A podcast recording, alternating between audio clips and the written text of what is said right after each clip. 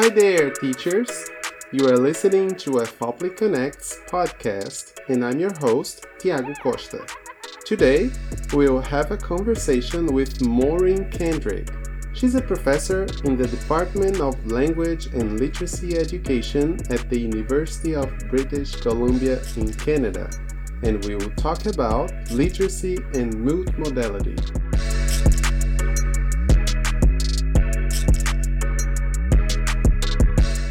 Hello, Professor Kendrick. I hope you are keeping safe during this period. It's a pleasure to have you here on our podcast. You are welcome here. Well, thank you so much for uh, for the invitation. Um, it's a real pleasure to be able to um, talk with people in Brazil, some of the teachers in Brazil, about uh, some of the work that we've been doing in Canada. So, thank you very much for the invitation. So, Professor Kendrick, could you explain to our listeners how your research examines literacy and multimodality? I've read that one of your projects is related to storytelling. Could you tell us what it is about? Okay, so let me start first with the two concepts that you mentioned initially. So, literacy. I'm sure most of your listeners know what literacy is, and we often think about literacy as you know, written language and the ways that we use written language. So often reading written language, writing written language. So, how do we work with written language? So, that's sort of one part of what I'm looking at literacy. But the other part is um, what, what's referred to as multimodality. And multimodality is really a recognition that we make sense of the world through a wide variety of modes, not just through language. So we use images, we use sound, we use movement, we use gestures all in very different ways to express and communicate meaning. Um, and each of these different modes, so if we think about the visual, we think about audio, we think about gestural, um, all of those different modes have different affordances. So sometimes we can say something more effectively in um, through a piece of music, for example, or through um, through a map or through a chart, uh, rather than just through language. And so each of these different modalities has different affordances, and each gives rise to different ways of thinking. So it's just keeping in mind that we think in language, but we also think in the visual. Um, we can think musically, we can think through sound. So it's sort of a wider, a, a wider sense of uh, people having communicative repertoires. And, and when we think about that in a teaching context, how do we draw on learners' full communicative repertoires so that we're fully engaging them intellectually? Um, so, the second part of your question relates to storytelling. And so, some of the work that I've done um, is, is related to the idea of multimodal storytelling. So, what is multimodal storytelling? Multimodal storytelling would involve language, but it would involve other modes as well. One particular project that um, your teachers may be interested in is a, a digital storytelling project um, that we did with a group of youth um, in a school here on the Pacific coast of the province of British Columbia, which is where I'm located uh, in Canada. So we were working with a, a, classroom teacher and a group of students who were newcomers to Canada.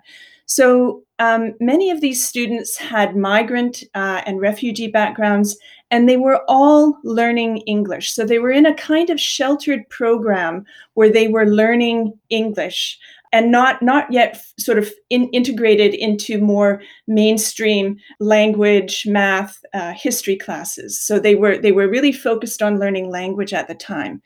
So we co-designed um, uh, a unit of study with the classroom teacher. And the unit focused on um, emotions and how different emotions are expressed in different ways. How do we express emotions in language, um, through images, through music? So, in many ways, the students were engaged in um, a kind of inquiry into emotions in their lives. And so it was um, part of the, the purpose of this unit was also around kind of social emotional well being. Um, the project culminated in a digital storytelling project. Um, so, a digital storytelling uh, activity that all of the students uh, created. So, just for your listeners, um, in case you're not familiar with digital stories, really what they are is just kind of a short first person video narrative that combines maybe recorded voice, maybe writing, maybe still, moving images, music, possibly other sounds. Um, so that's kind of the what what students were engaged in doing. Um, so they their their process was to um, you know kind of think of a story that they wanted to tell, and then to begin to gather and assemble those those artifacts and to try to create the the story. They looked at a lot of different examples of digital stories. And in looking at those examples, what they were trying to understand was how different modes um, communicated different parts of the story. And to really try to figure out, well, what makes a digital story or what makes a story in general powerful? What are the elements? How do we bring those together in order to create a powerful story? So, one of the interesting things that happened when the students were looking at these examples is, was that they, they viewed a video that was, uh, sorry, a digital story that was about kind of finding a place of belonging in a new country. So, you know, here inviting the students to really draw on their life experiences and bring that into the into the storytelling. And they told a whole wide range of different kinds of stories, stories that um, repositioned who they were and how they saw themselves. So they did that by kind of showcasing what they knew, what they could do, what their accomplishments were.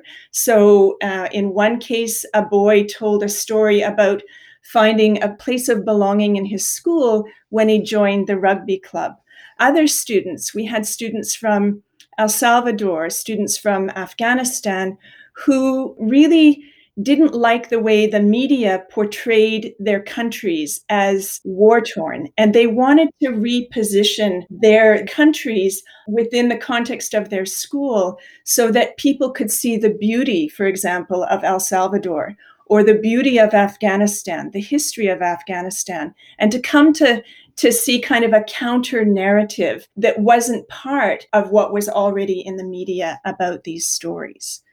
Um, so that's sort of you know the the project in a nutshell. Um, maybe I can tell you just a few things that that we noticed. Um, kind of the findings of, of the study when we interviewed the students, when we interviewed the teacher after the project. Uh, so the, the teacher really was struck by how the students' use of multiple modes really engaged them intellectually. So many of them were, as I said before, learning English. Um, but yet they told these very powerful stories using music, using images, and using some language. Um, but but they were really stories that capitalized on the students' life experiences, ways of knowing, their identities, uh, their ways of being as kind of educational resources. When we talked to the students, they really highlighted how they felt really capable in this project, capable of self expression, capable of kind of overcoming some of the teacher's perceptions, maybe about them academically or intellectually. So it was this opportunity for them to really engage um, critically, you know, find a way to um, kind of reflect back their own identities in a very positive way. Wow, this project seems so interesting and strong at the same time. It's a pity we have just a, few minutes to talk about, but uh, I think people can have an idea with everything you said. So it is it seems really really interesting. Yes. Thank you for your explanation. And um, Professor Kendrick, in a very recent article, you mentioned the inquiry based approaches. Could you tell us a bit more about this concept? Right. So the example that I've just given you of this digital storytelling activity or this this unit more broadly where students were investigating um, and inquiring into different emotions this in many ways could be considered an inquiry based project as well so it wasn't in this case the teacher telling the students you know, this is what happiness means, or this is what loneliness means, or this is what it means to feel safe, or this is what it means to feel like you belong. But rather, she was inviting the students to share their experiences, share their ideas, and to kind of follow their own curiosities and their own lines of inquiry into this project, into investigating how different emotions are expressed in different modes, and then to try to bring that understanding together in these digital stories.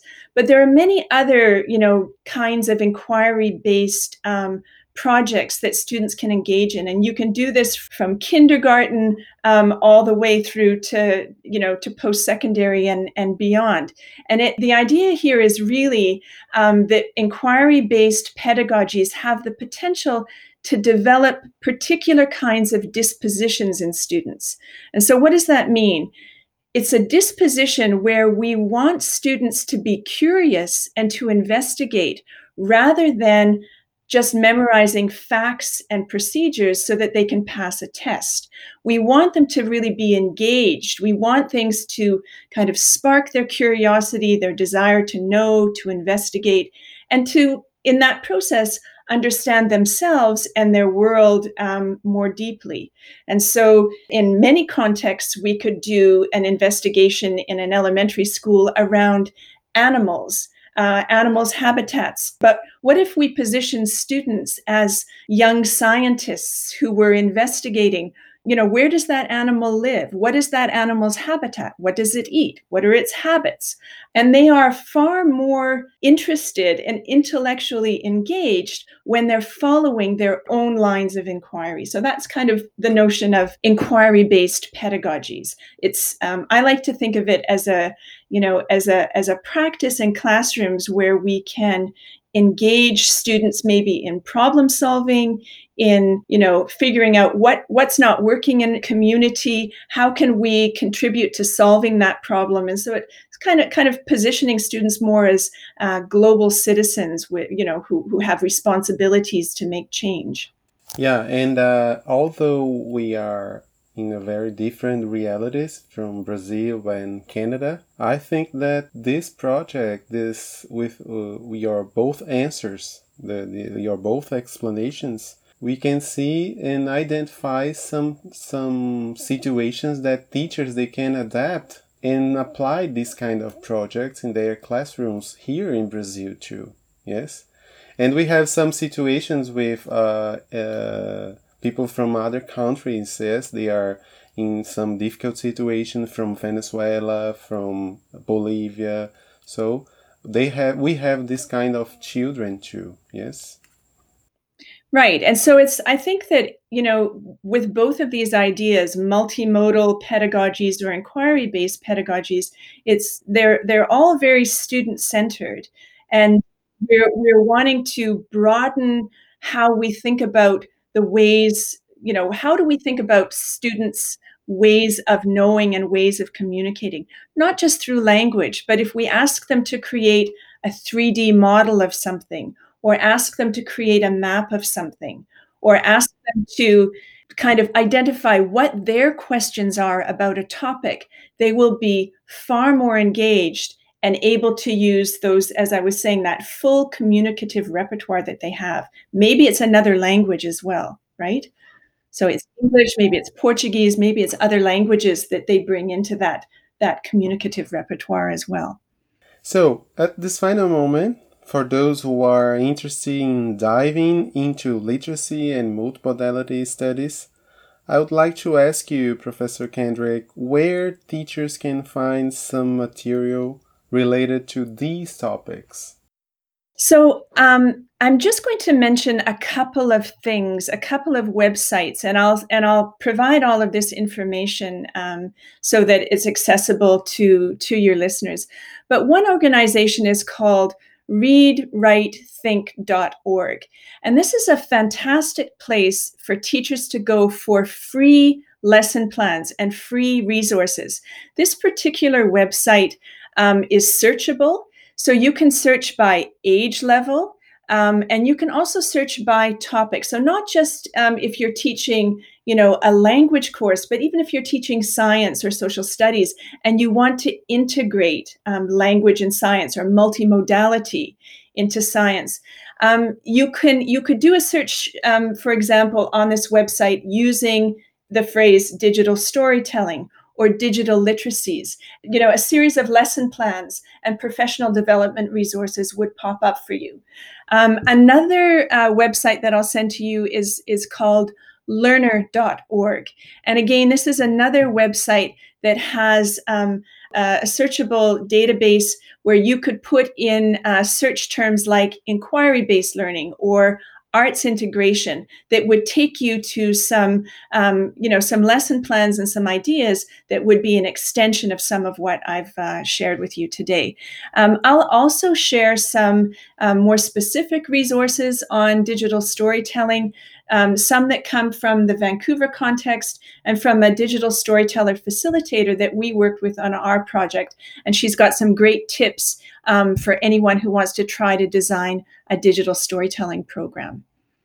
Yes, and um, for those who are listening to our episodes, they know that on our official site we have a place so we can mention everything that Professor Kendrick has said, the sites, and we just wait when you listen to this episode and then you go there to the site and all the links are going to be there.